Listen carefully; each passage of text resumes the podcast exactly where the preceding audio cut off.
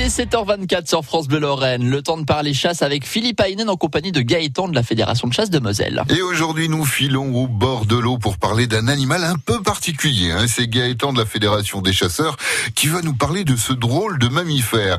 Bonjour Gaëtan, quel est cet animal que vous allez nous présenter aujourd'hui?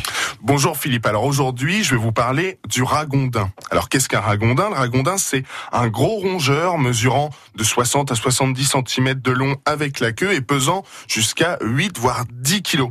Il ressemble ni plus ni moins à un gros rat, même si contrairement à son cousin, le rat gris ou le rat d'égout, il ne fréquente que les milieux humides comme les rivières ou les étangs. Et de plus, encore contrairement à son cousin, il ne se nourrit que de végétaux. Mais d'où vient-il? Parce que c'est pas un animal très connu par les gens. Alors c'est assez simple à expliquer Philippe. Tout simplement parce que le ragondin fait partie des EEE, ce qu'on appelle espèces exotiques envahissantes. Ah, il vient pas de chez nous alors Exactement. Il est originaire d'Amérique du Sud, mais comme il trouve chez nous tout ce qu'il lui faut, eh bien, il prospère jusqu'à proliférer aujourd'hui. De plus, le seul prédateur naturel du ragondin, eh ben, c'est le caïman. Donc, prédateur absent chez nous, bien évidemment. Seul bémol pour notre gros rat, la météo. Il n'est pas vraiment habitué aux hivers rigoureux comme nous pouvons en avoir chez nous en Moselle. Mais comment il est arrivé chez nous? Il a quand même pas traversé l'Atlantique à la nage. Ah bah ça, c'est c'est vrai que c'est un peu difficile à imaginer, même si notre gros rongeur est un nageur hors pair. Le ragondin a été introduit en Europe au 19e siècle, car à l'époque, le marché de la fourrure était en plein essor. Comme le vison d'Amérique, son destin était sur les manteaux de ces dames.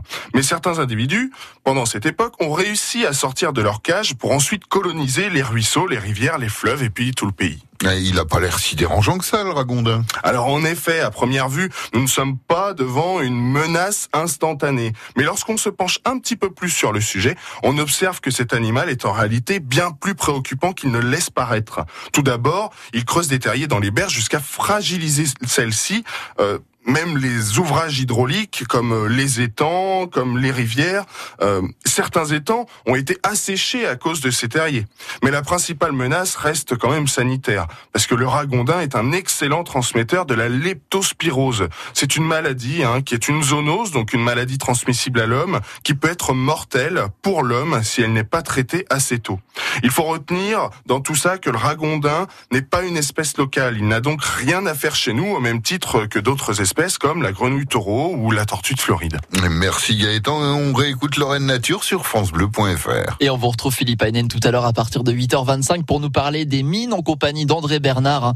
notre histoire en Moselle avec un, un, mineur de fer. Et pour les plus impatients, ben vous attendez maintenant sur l'application France Bleu et sur francebleu.fr.